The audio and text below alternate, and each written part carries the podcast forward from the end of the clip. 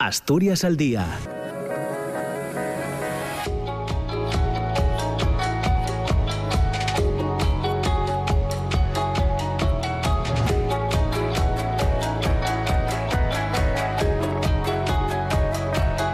Hola, ¿qué tal? ¿Cómo está? Muy buenos días. Son las 9 de la mañana y dos minutos. Comienza Asturias al Día, el programa de opinión, de reflexión, de intercambio de ideas que tenemos, ya saben, cada mañana en esta franja horaria entre las 9 y las 10 en la radio pública asturiana en RPA.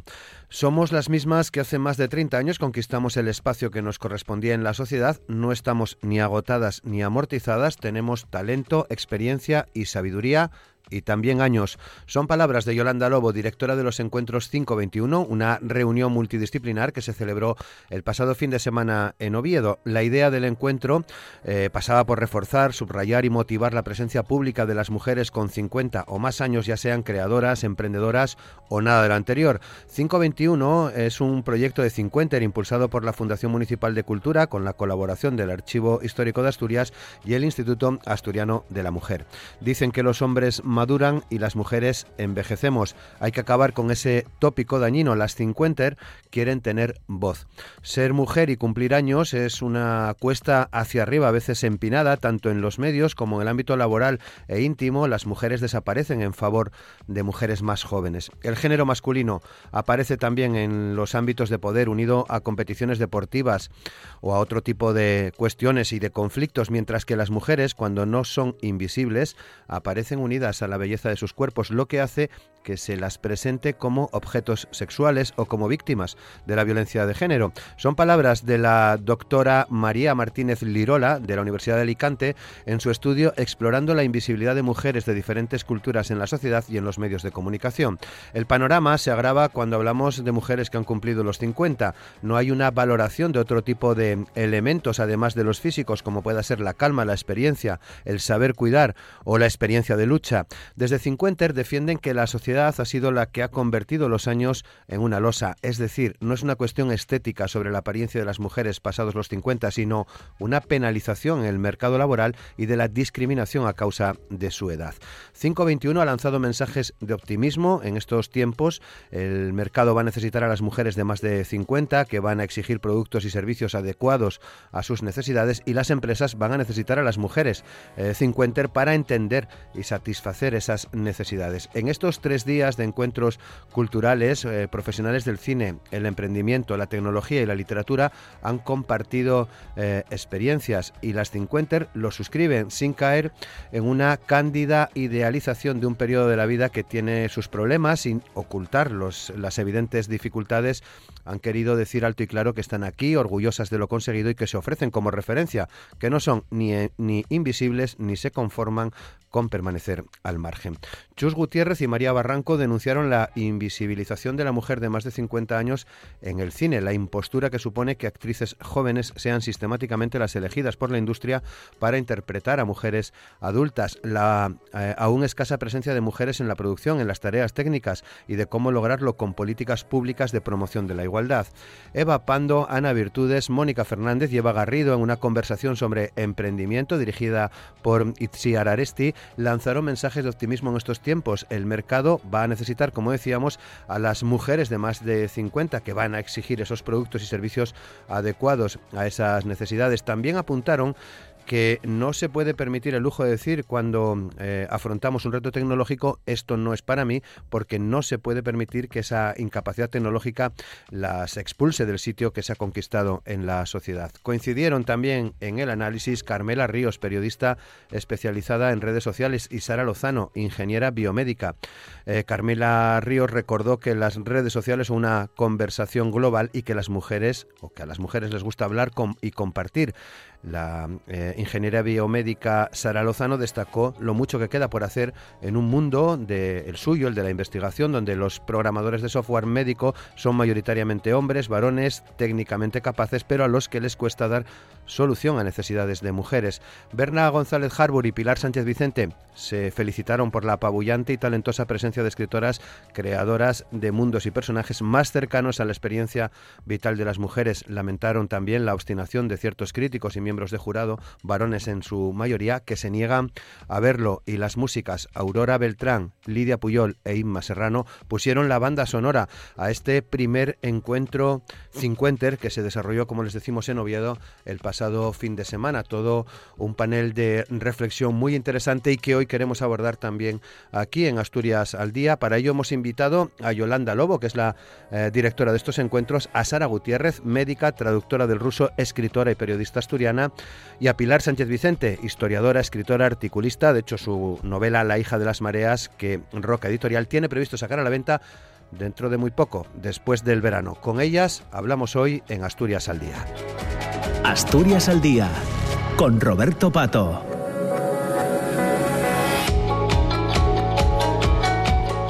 Y con una mujer cincuenter al control de sonido, Amor Argüelles, comenzamos el programa de hoy, como siempre, con los eh, saludos a nuestras invitadas en este, en este día. Eh, Yolanda Lobo, ¿qué tal? ¿Cómo estás, Yolanda? Muy buenos días. Muy buenos días a ti y a la cincuenter que, nos, que están los mandos, ¿no? Muy bien, muchas gracias, eh, Yolanda. Sara Gutiérrez, ¿qué tal, Sara? ¿Cómo estás? Muy buenos días. Encantada de estar con vosotros. Muy buenos días. Muchas gracias también por sumarte a esta reflexión colectiva. Y Pilar Sánchez Vicente, ¿qué tal Pilar? ¿Cómo estás? Muy buenos días. Muy bien. Buenos y lluviosos días a todos y a todas. el Orbayu siempre presente, ¿no? También que es muy literario y poético, por cierto. Muchas gracias a las tres por, por participar con, nosotros. Quería, eh, Yolanda, si me permites, hacerles un par de preguntas a, Sara y a, Pilar en torno a su producción literaria, porque Sara, eh, aprovechaste tu regreso a tu tierra asturiana para presentar eh, también un, un, nuevo libro, ¿no? El último verano en la URSS. ¿Qué tal? ¿Cómo fue esa presentación? Pues eh, fue genial, la verdad. Fue un acto que quisimos hacer también como parte de, las jornadas eh, de, de 50 y de 521 eh, me reencontré con muchísimas 50 porque me reencontré con muchísimas compañeras del colegio, por tanto de, de mi edad y tuvimos dos eh, pequeños mm, dos pequeñas limitaciones. Una la de las eh, restricciones de aforo por el covid que eh, debemos de seguir respetando a ver si acabamos de una vez con la pandemia y, volvemos a no a la antigua normalidad sino a una normalidad que, que nos guste porque esta es un poco complicada la que estamos viviendo y, la de la lluvia fue ese día que, que, casi se inunda Oviedo, que cayó agua.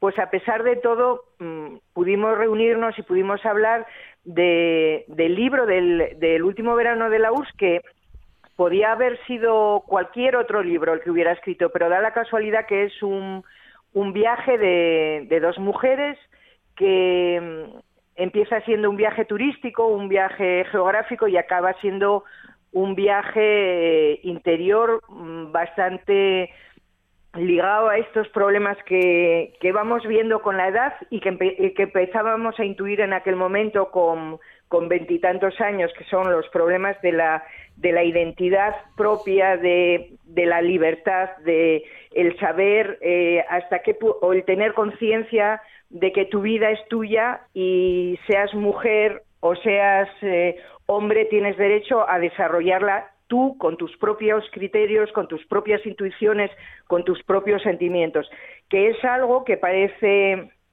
eh, lo dices así y parece obvio, pues lógico, nace una persona, llega una persona al mundo, tiene una vida por delante, esa vida es suya. Bueno, pues no, eh, nosotras en, en, este mundo occidental tenemos bastantes limitaciones de libertad por el hecho y de, y de posibilidades de desarrollo por, el hecho de ser mujeres. No te digo nada, mi compañera de viaje, que era uzbeca. O sea que, eh, queriendo y sin querer, mm, fue muy bien con, las jornadas que estábamos desarrollando. Una cosa más, Sara, si no me equivoco, volverás dentro de muy poco, vas a estar en la Semana Negra eh, con Berna González Harbour, eh, hablando también de literatura, claro. Sí, hablaremos sobre todo de, del último verano de la URSS y, de la URSS, porque estaremos eh, Berna, que fue corresponsal en Moscú, y estará también Eva Orue, que también fue corresponsal en eh, eh, Berna en la URSS y Eva ya en la Rusia independiente. Y ahí estaremos las tres ah, hablando de, de este tema para el 16 de, el 16 de julio. Muy bien, y Pilar, eh, después del verano, en octubre, llegará eh, la hija de las mareas, si no nos equivocamos, ¿no? Bueno, en octubre llega la hija de las mareas, pero para ir abriendo boca, en la Semana Negra, eh, seis días antes que mis queridas compañeras Cincuenters, que estoy esperando con verdadero ansia su mesa, presento Sangre en la Cuenca, precisamente, una novela negra que es la continuación de Operación Dracul y luego en octubre, sí, en octubre ya presento lo que va a ser la, la gran bomba, la hija de las mareas, que en realidad es, bueno, pues la hija de Jovellanos, que cuenta sus memorias y que tiene mucho que ver con lo que estamos hablando, ¿no? Porque ella nace en 1760, cuenta sus memorias en 1820, tiene por tanto 60 años y mucho que contar, porque en la, el otro día en la mesa redonda de 50 con Berna lo comentamos, esto de, de reivindicar, exigir, a mí me gusta más de conquistar nuestro espacio, nuestro espacio propio, lo llevamos haciendo las mujeres toda la vida desde el medievo, ¿no? Primero vinieron los memoriales de agravios, luego las querellas de las mujeres, las mujeres se presentaban en la corte en el medievo a reclamar sus derechos, sus agravios comparativos con los varones, luego vinieron los cuadernos de quejas, de hecho la, la hija de las mareas se abre con el cuaderno de quejas, que es real, presentado por las Damas de la Libertad ante la Asamblea Nacional en 1789. Y hablan del lenguaje, de cómo nos excluye el lenguaje, hablan de una cantidad de temas, de que las mujeres tienen que tener derecho al voto, a estar en la magistratura, unos temas que nos parecerían tan modernos que si no fuera que los llevamos repitiendo desde el medievo, que es para echarse a llorar, eh, bueno, pues eh, yo creo que eso es lo que el, mensaje que quiero transmitir, ¿no? A mm. través de la novela y en este momento, que las mujeres siempre tuvimos presencia, siempre estuvimos presentes y desgraciadamente siempre tenemos que estar sacando el cartel de, oiga, estamos aquí, somos el 51% de la población, ¿no? Este mensaje de el patriarcado es un juez que nos juzga por nacer, como decíamos en la performance feminista aquella, y nos aísla para un lado, ¿no? Muy bien, pues sobre esto, en definitiva, sobre la vida, gira el, el programa de hoy. Eh, la verdad que me gustó mucho también eh, la presentación que hizo Eva Orue, creo que lo comenté el otro día también con, con, con, Sara, que estará también en la Semana Negra, así que pendientes con todas estas eh, eh, cosas de, para el Festival Gijonés, de Pilar, de, de Sara, de Berna. Pero eh, entrando ya en materia, Yolanda, supongo que en estos dos días o ayer has hecho balance, habéis hecho balance de estos encuentros del, del pasado fin de semana, ¿no? Pues sí, sí, los, sí hicimos todavía con, ¿sabes? Estamos todavía con el desmontaje, eh, bueno, con esa parte de, de, postproducción que queda en un evento de, de estas características, que todavía no te tienes mucho tiempo, todavía estás desmontando en tu cabeza, desmontando físicamente, montando ya el siguiente, pero vamos, el balance es positivo, no puede ser más positivo. Yo cuando, cuando embarqué a, todas estas compañeras en, en, en esta locura, como decía Eva Due, mm, no creo que, que, creo que nadie, que ninguna calculaba tantísimas repercusiones, ese feedback tan maravillosa de toda la gente, del empoderamiento que está provocando este movimiento generacional 50. Bueno, es, es no tengo palabras. Bueno, eh, eh, Sara y Pilar, por vuestra parte, habéis hecho también balance. Sí, desde luego que sí. A mí, que estuve con la parte de prensa, me, me tocó ayer estar viendo y, y realmente soy de esas compañeras de Yolanda que mm, no daban un duro por la iniciativa, que dije, bueno, a ver, Yolanda tiene muy buenas ideas, normalmente las desarrolla bien y vale, vamos a, apoyarla y a tirar con ella, pero será una, una cosa más que hagamos, un fin de semana más. Y creo que eso que acaba de decir de la generación 50, del movimiento, sí vimos nacer un movimiento estos días en Oviedo. La repercusión en prensa a nivel nacional y a nivel local fue muy por encima de lo que podíamos esperar que lo trabajamos a tope, como siempre, pero bueno, no siempre obtienes el, resultado que esperas y en este caso superó con muchísimo las expectativas que podíamos tener. Y, las, y las eh, conversaciones con las participantes, con las invitadas, las conversaciones con la gente que vino de 50, de más de 50 y de menos de 50 fue, caray, eh, realmente es verdad. Es que las mujeres de 50 somos aquellas que llegamos a la universidad de forma masiva en los 80 y que hoy somos profesionales de todo tipo, eh, con muchísima experiencia, con muchísimas ganas de seguir trabajando, no somos prejubiladas ni muchísimo menos, estamos con la, con la misma ilusión te diría que el, que el primer día que empezamos a, ver por delante una carrera profesional o, un desarrollo de un proyecto. Y, eso se palpó estos días en Oviedo y es no es una exposición de algo que existe, sino es realmente el arranque de, de un motor que creo que, que, va a poner muchísimas cosas buenas en movimiento. Pilar. Bueno, yo lo primero quiero dar, repetir y reiterar las gracias a Yolanda Lobo por, haber, por haberme invitado. Eh, cuando hablamos de esto me pasó lo mismo que a Sara, cuando me comentó la idea hace tiempo, me pareció una idea magnífica. Eh, ya en, la dimensión que le estaba dando, bueno, es como todas las cosas de Yolanda Lobo, que la verdad es una mujer abonada al éxito seguro, lo cual por eso siempre da gusto participar con ella.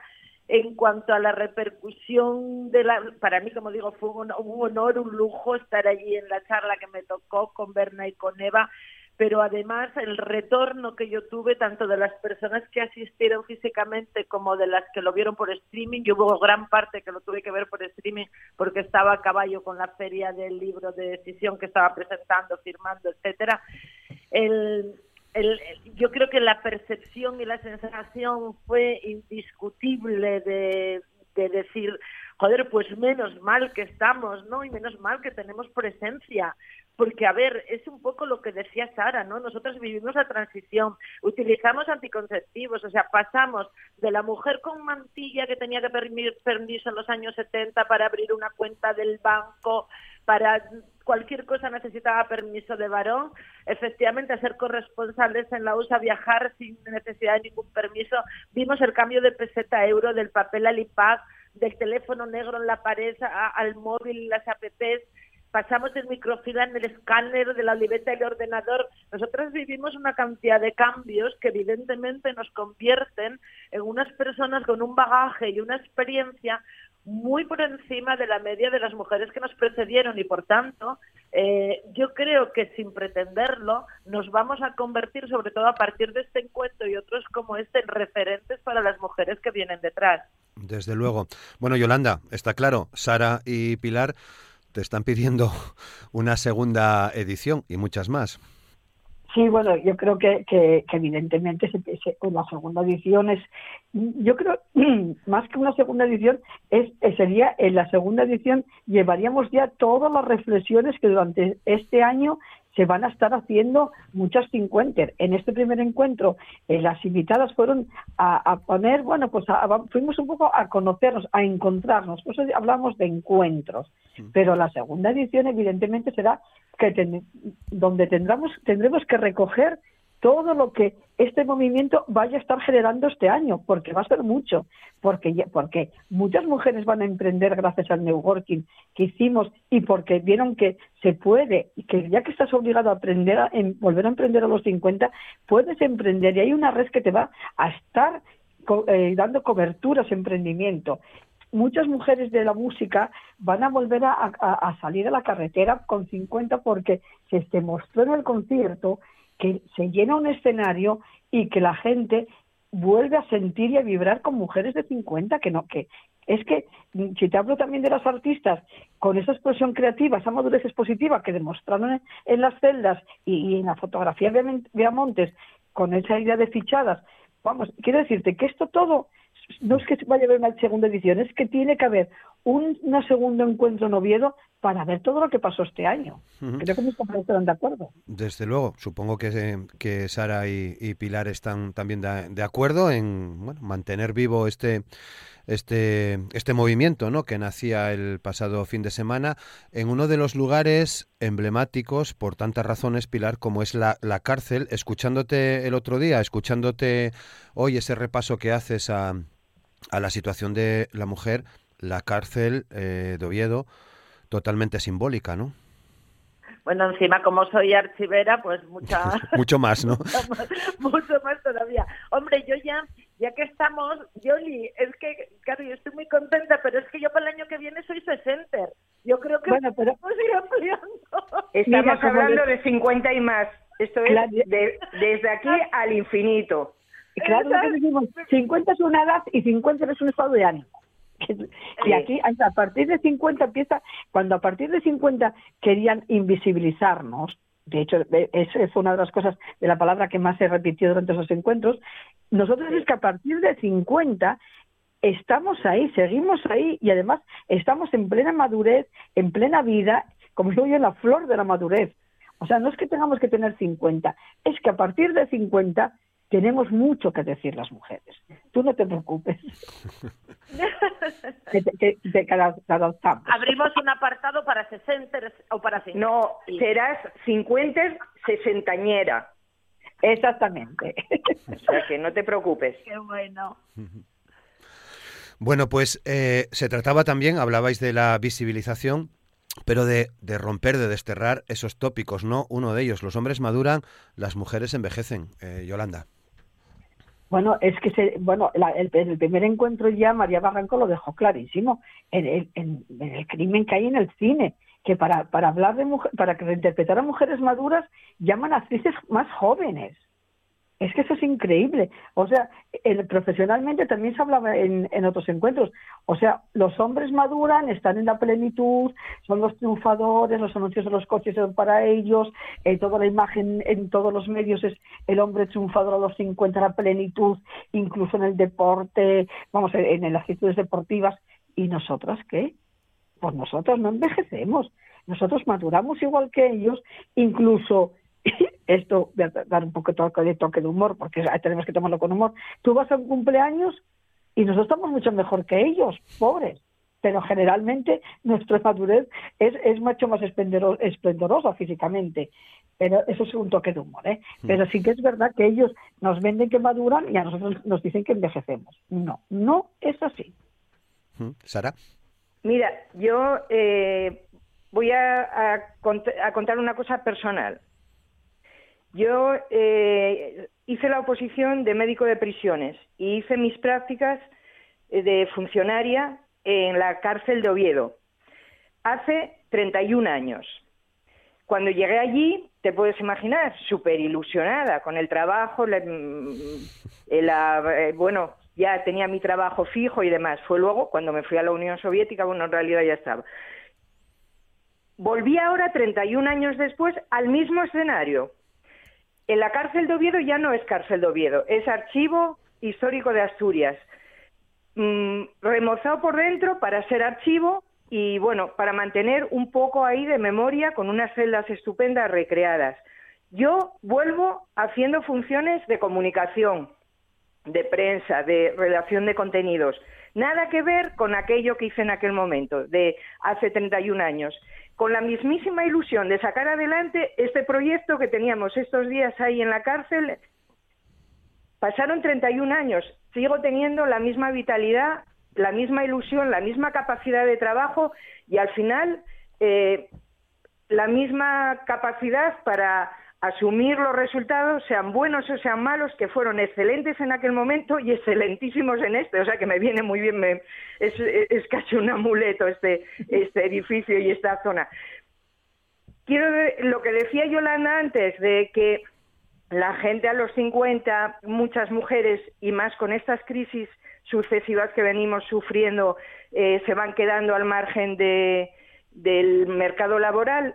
Bueno, tenemos una capacidad, tenemos una formación y, tenemos la posibilidad continua de reinventarnos, de buscar. Ahí estaba Bea Montes, reinventada como fotógrafa, mm, por unas circunstancias o por otras. Tenemos a Yolanda, reinventada en gestora cultural, siempre fue gestora cultural, pero bueno, más bien chigrera, que era lo que nos molaba. Eh, yo, reinventada de médico en comunicadora, esto es así, la vida es evolución y lo que nos gusta, por lo que sea, por quizá posiblemente por lo que dice eh, Pilar, de que vivimos tantos cambios, tantas novedades, nosotras también queremos vivir novedades y queremos vivir mil vidas en nuestra vida. Y podemos hacerlo, por lo tanto, por delante, mientras, mientras seamos, ya somos 50, pero seramos 50 sesentañeras, setentañeras, ochentañeras, estoy segura que vamos a aportar muchísimas cosas excelentes a la, a la sociedad y vamos a tener los ojos y los oídos muy abiertos para captar todo lo que los demás también nos puedan aportar. Pilar. Sí, yo sí. perdón. Sí, sí, Yolanda. No. decía, yo quería decir eso, que, que será un punto de partida en tu vida.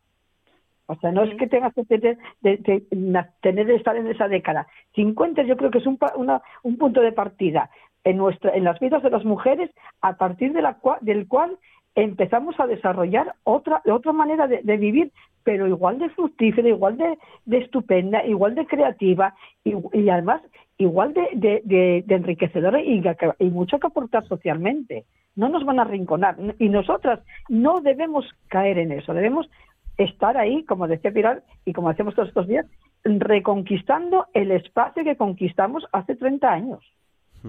A ver, es que los 50 yo creo que son la mejor edad, porque si la salud no te falla, pero la salud te puede fallar con 20 y con 80, combinas una capacidad física admirable, porque encima nos cuidamos, con la experiencia, combinas el remango con la prudencia, te vuelves selectiva, porque conoces ya el valor del tiempo y lo gestionas sin fallo, y asertiva, porque aprendiste a decir que no, y además las palabras las puedes utilizar como ariete, pero también como escudo, ¿no?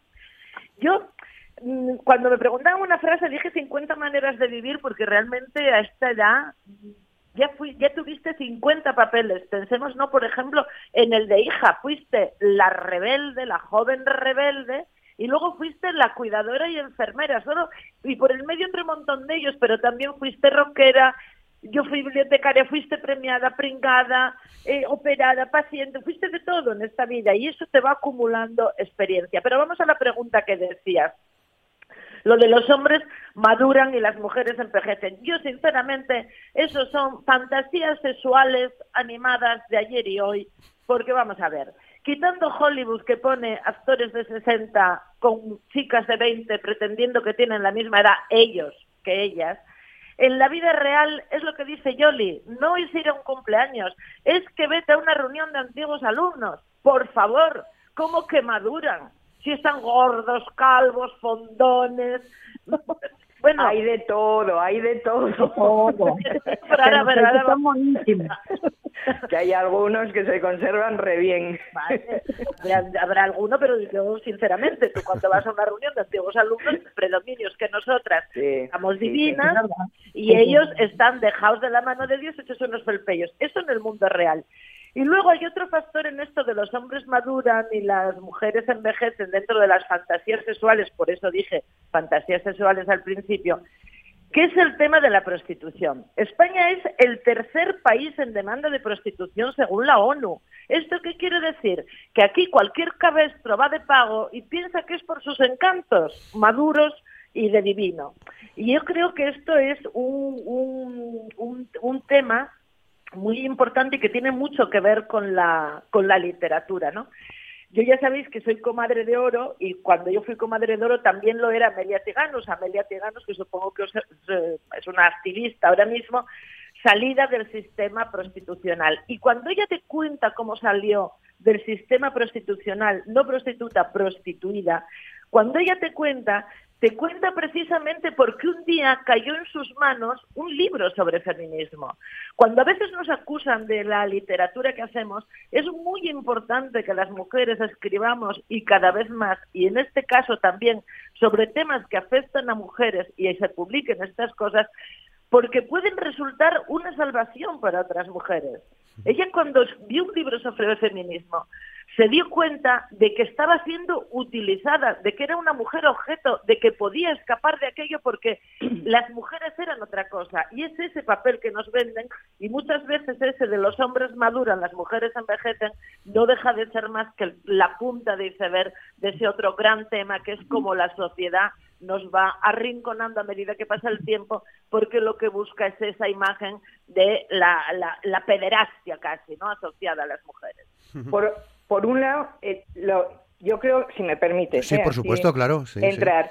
Que estamos en una sociedad que te vende experiencias continuamente cuando te en, la, en el marketing, en, yo qué sé, todas estas cajas de son cajas de experiencias, una experiencia de esto, es acumular experiencias que compras o que te regalan. Cuando experiencia para nosotros hasta, hasta que llegó este, este momento de, de superficialidad, permitirme decir, experiencia para nosotros es lo que vamos acumulando, es, es lo que vas viviendo, lo que vas...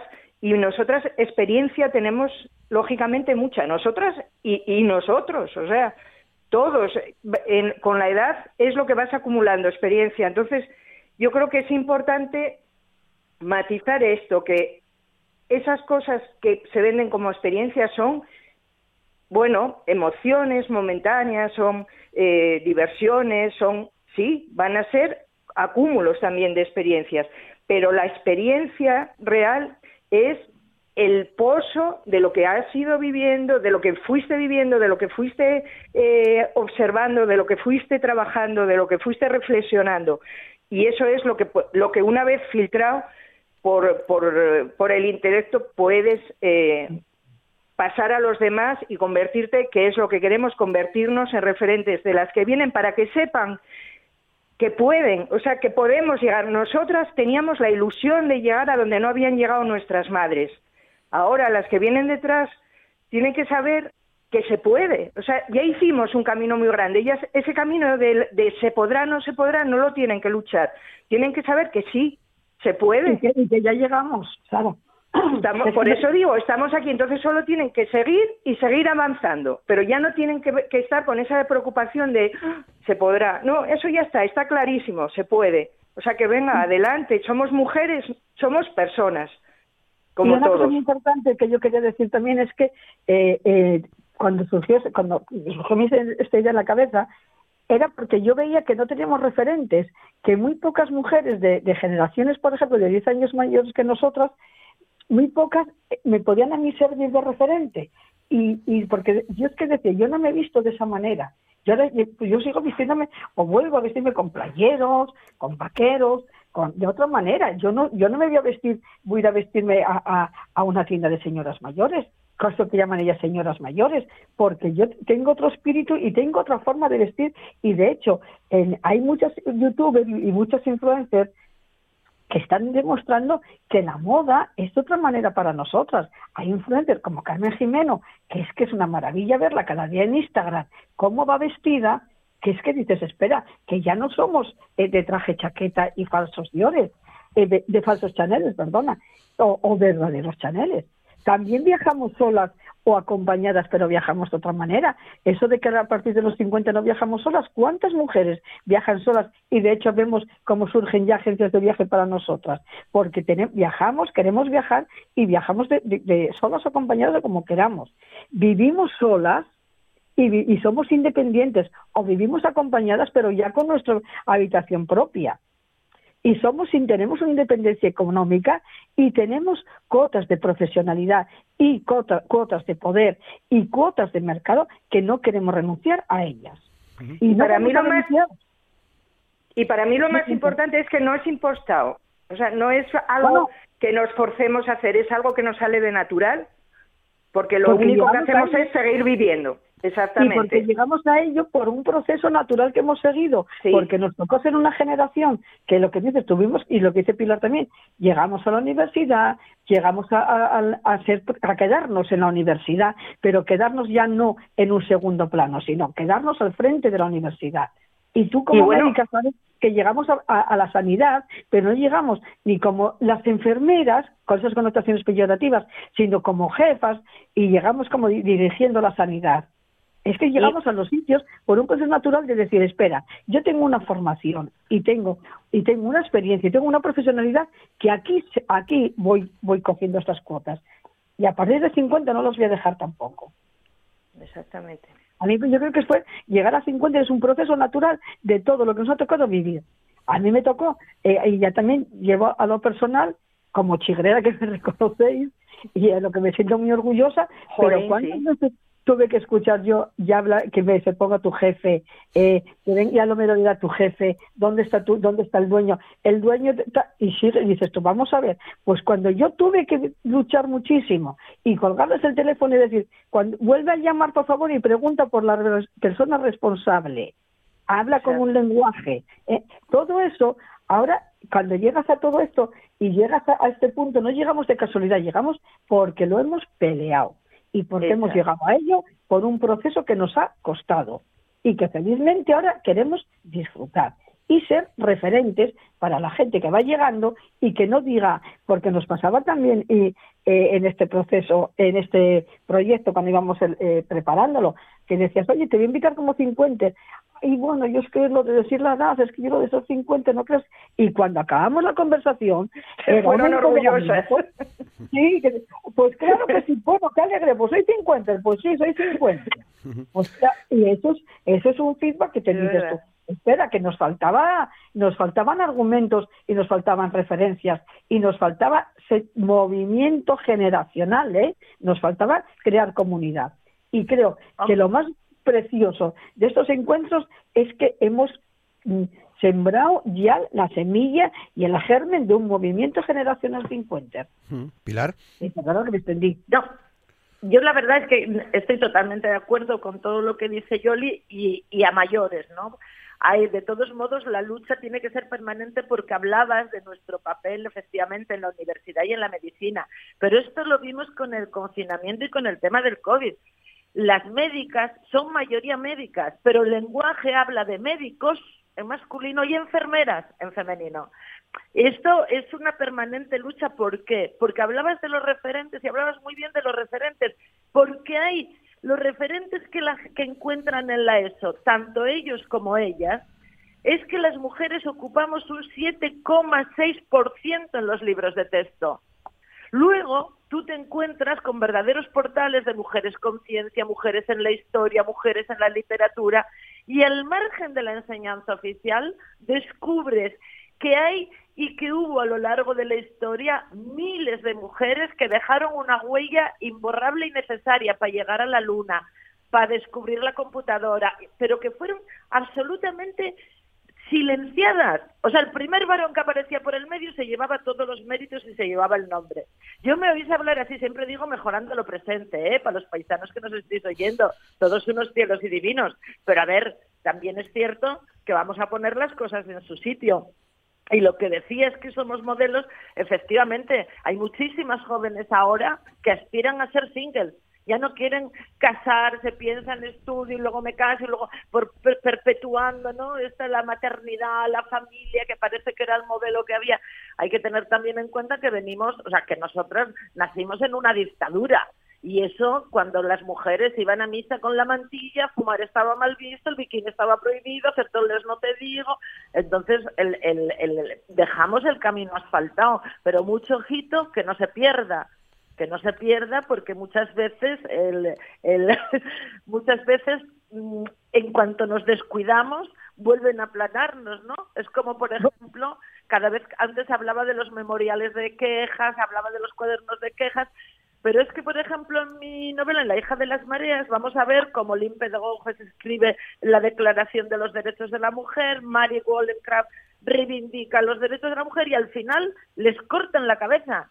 Y es un poco lo que pasó con el movimiento 8M. En cuanto el movimiento 8M se empezó a convertir en mundial, de repente, ¿me vais a decir por qué en este país la única manifestación que no se hizo fue la del 8M? y las pocas que se hicieron teníamos que estar demostrando en el suelo, pintando dos metros cada una, con una responsabilidad y un buen hacer que no hubo ninguna otra concentración ni manifestación de lo que fuera.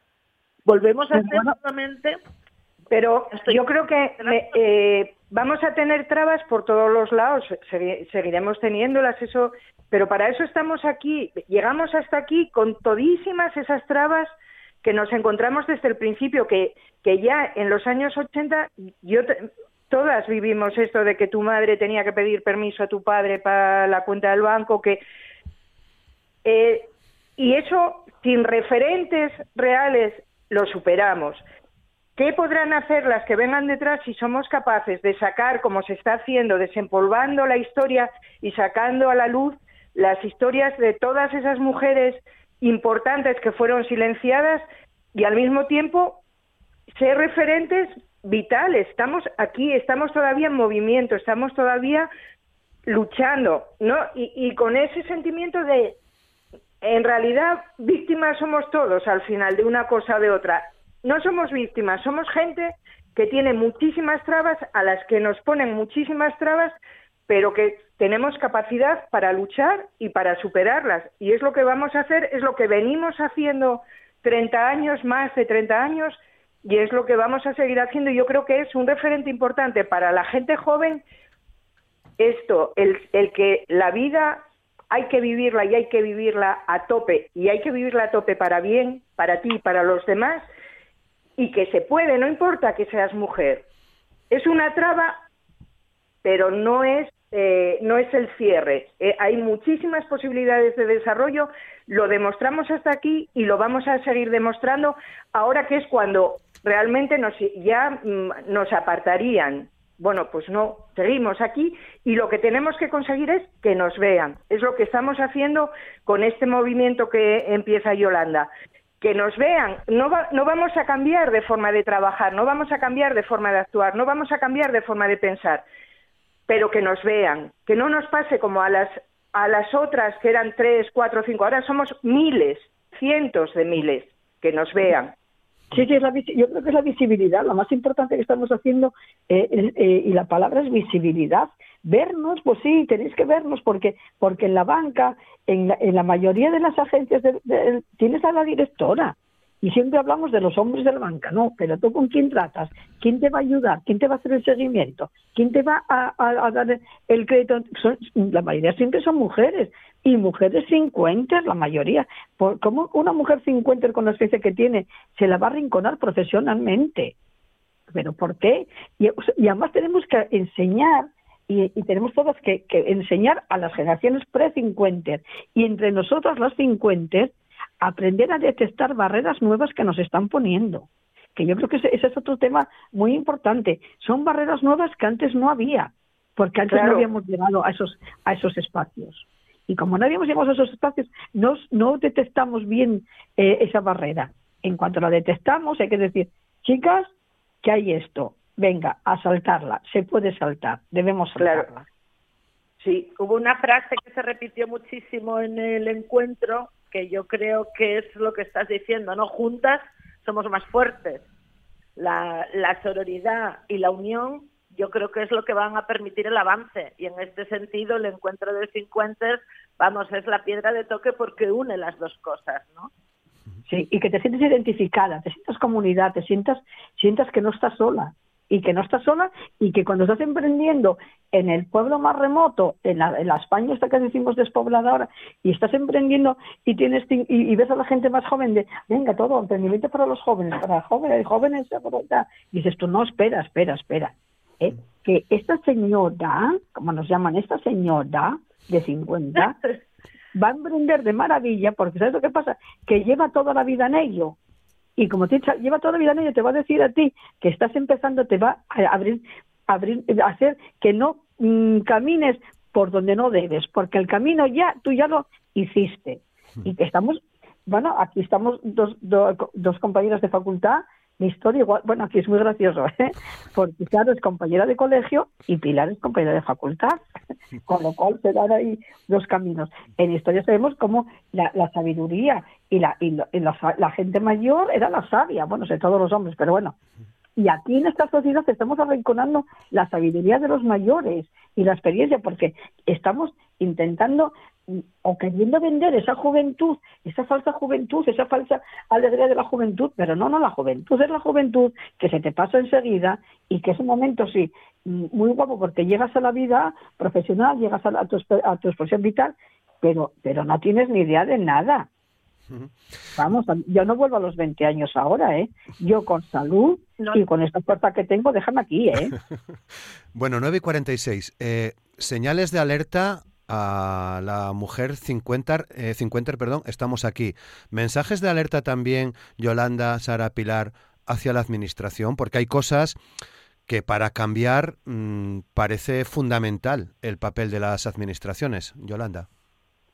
Hombre, evidentemente eh, las administraciones juegan el papel que tienen que jugar, que además es su obligación, que es el de regular y el de, y el, de estar, eh, bueno, pues viendo la demanda social que hay.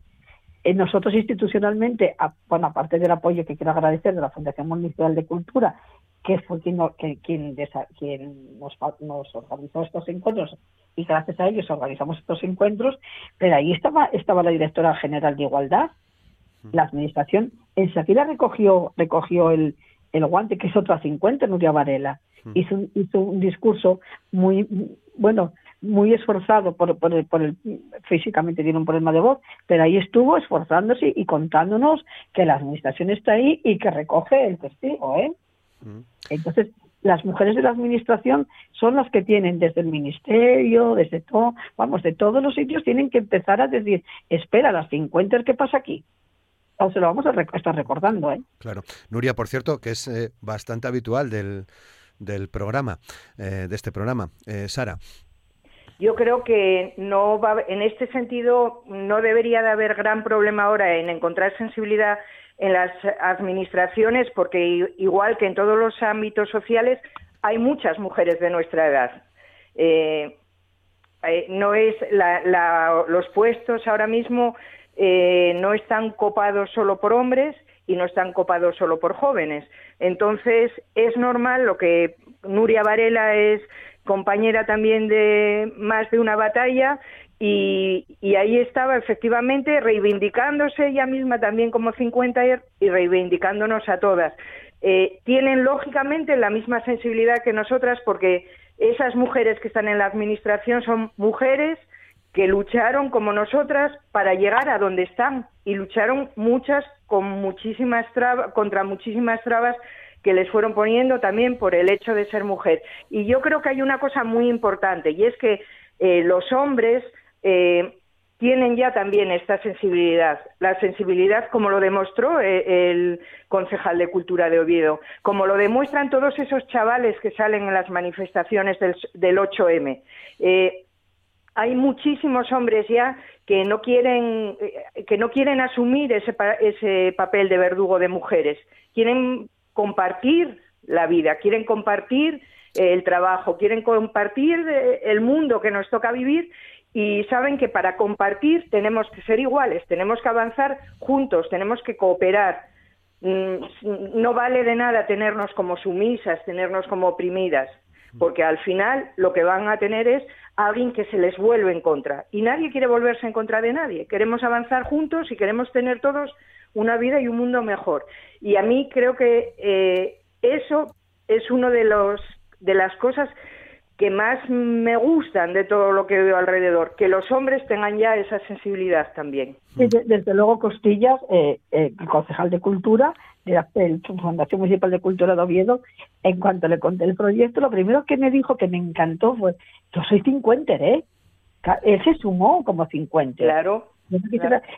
Y te da muchísima alegría que desde, desde, desde, desde la administración alguien te diga, no te diga, a ver, estas chifladas, ahora con lo que vienen. Es que él enseguida dijo, Yolanda, yo soy cincuenter. Con la alegría que te digo de, decir, venga, claro, venga, compañeras, que yo voy con vosotras. Va Nuria Varela, pero va Costillas. Eso, eso es también maravilloso. Y es lo que necesitamos, además, ¿eh?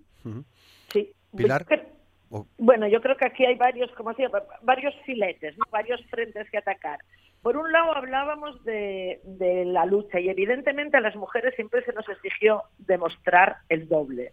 Eso lo saben muy bien, efectivamente hablábamos de la sensibilidad en las administraciones, concretamente en la administración asturiana hay una mayoría de mujeres y una mayoría de nuestra edad, porque empezó, digamos, a funcionar en el año 86 y en todos los escalafones las mujeres estábamos ahí provenientes del baby boom. Hablabais de los, de los, de los hombres. Evidentemente hay una cosa que está clara. El patriarcado y el machismo mata a las mujeres, pero hace un daño a los hombres que deberían ser los primeros que efectivamente, y lo son muchos, se pongan a nuestro lado para luchar contra el machismo y el patriarcado. Porque les impide ser personas, les impide manifestaciones normales de una persona, como llorar, como la sensibilidad, como mostrar amor, como mostrar respeto, como mostrar madurez. Hay cosas que parece, porque además aquí, en este país, la idea del varón se asocia con la del macho alfa, alfa un, un, un, no tiene nada que ver con el nuevo perfil masculino, que evidentemente ellos son los primeros que luchan contra el patriarcado. La, gente joven, desde luego, hay que verlo y a mí me resulta el otro día yo estaba presentando un libro de un chico de Ignacio Galán y le decía, es que me encanta ver autores feministas, autores jóvenes de veintipico años más feministas que ninguna, porque realmente se están dando cuenta de esa realidad. Y luego hay otro tema, que es el tema comercial. La sociedad pasó de aquella gerontocracia donde los sabios, los viejos eran los que tenían el conocimiento, eran los venerados, eran los amanes, eran realmente los, que mandaban o los que se les consultaba para todo, a una juvenilización del corte inglés, ¿no? Ahora todos tenemos que ser jóvenes, todos tenemos que ser guays, todos tenemos... Entonces, por ejemplo, hablábamos antes de Hollywood, es muy importante que mujeres como Kate Winslet diga, oye, a mí déjame mi barriga, déjame sin maquillar, déjame mis ojeras, porque tengo tanto derecho a tener mis arrugas y estar aquí como tú y como cualquiera. En ese sentido, por eso digo que son muchos frentes, afortunadamente. Hay muchas cosas que van cambiando. Evidentemente, este proceso no lo podemos dar sin los compañeros de viaje, no lo podemos dar solas y evidentemente todavía tenemos que luchar porque hay muchísimo cabestro anclado en la Edad Media. Bueno, la Edad Media sí, todavía, en la, en la Edad Media o anterior incluso. Desde luego, coincido mucho en lo que acabas de decir, Pilar, porque algunas veces lo hablamos en el programa sobre la, generación que tiene ahora 16, 17, 18 años, eh, que creo eh, nos estamos perdiendo eh, muchas cosas de esa, de esa generación que no tiene prácticamente prejuicios ni, ni, ni, están, desde mi punto de vista, seguramente me equivoque, creo que no, ¿no? O, por lo que yo observo en casa, ¿no? Pero em, que afrontan las cosas de una manera que a mí me, me, me resulta realmente llamativa y que, y que aplaudo, ¿no? De cómo se enfrentan a la diversidad sexual, a, tantas cosas, ¿no? Que, que, quizás nosotros estuvimos, bueno, más mediatizados, más manipulados, ¿no? En, en ese sentido. A ver, es que no te vendían la píldora anticonceptiva en las farmacias. Y ahora casi puedes elegir el sexo que quieres. Es que realmente los cambios que se están viviendo y las puertas que abrimos, no digo que nos tendríamos que poner medallas, pero es que nos atravesamos contra todas las paredes y muchas las tiramos, otras solo abrimos un hueco, pero por detrás ya van entrando las siguientes generaciones. Y a mí eso es lo que realmente me gusta de ser cincuenter, mirar hacia atrás y ver que realmente abriste puertas y por ellas se va colando lo mejor de la sociedad. Sara. Yo creo realmente que mm, está bien que, los que vienen de atrás vengan sin prejuicios, vengan sin... Pero mm, también tengo un poco de miedo a que se queden en eso, en la superficialidad de que todo es posible, de que todo, de que todo va bien, de que todo es regalado, de que Mm, yo hablaba también estos días con gente joven que, que no veía la necesidad de ningún tipo de lucha. Porque, porque vivimos bien, no tenemos problemas, no hay, hay muchos mm. problemas una vez que realmente sales al mundo real, al mundo laboral, al mundo de relacionarte, en cuanto te mueves de tu pueblo.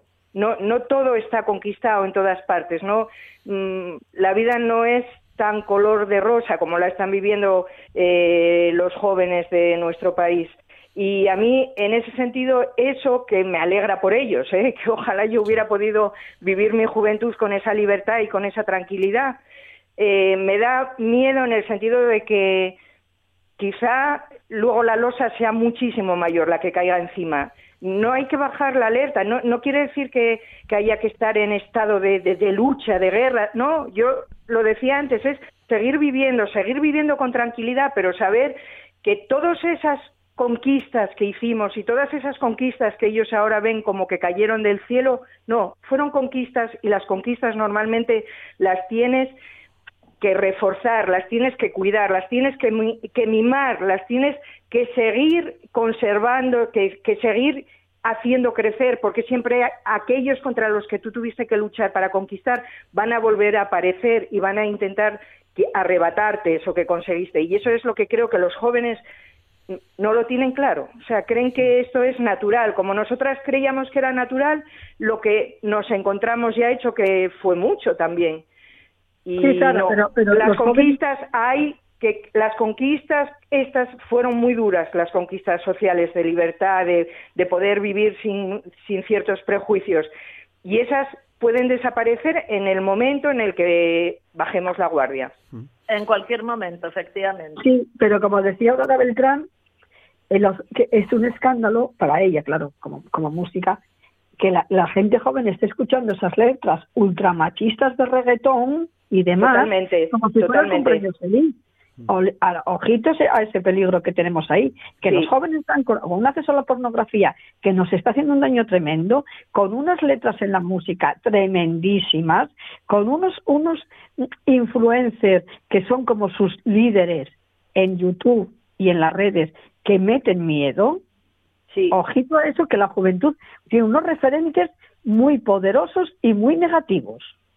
Nosotros, y, nuestra labor y no, y no se lo cuestionan, no, lo ven como normal.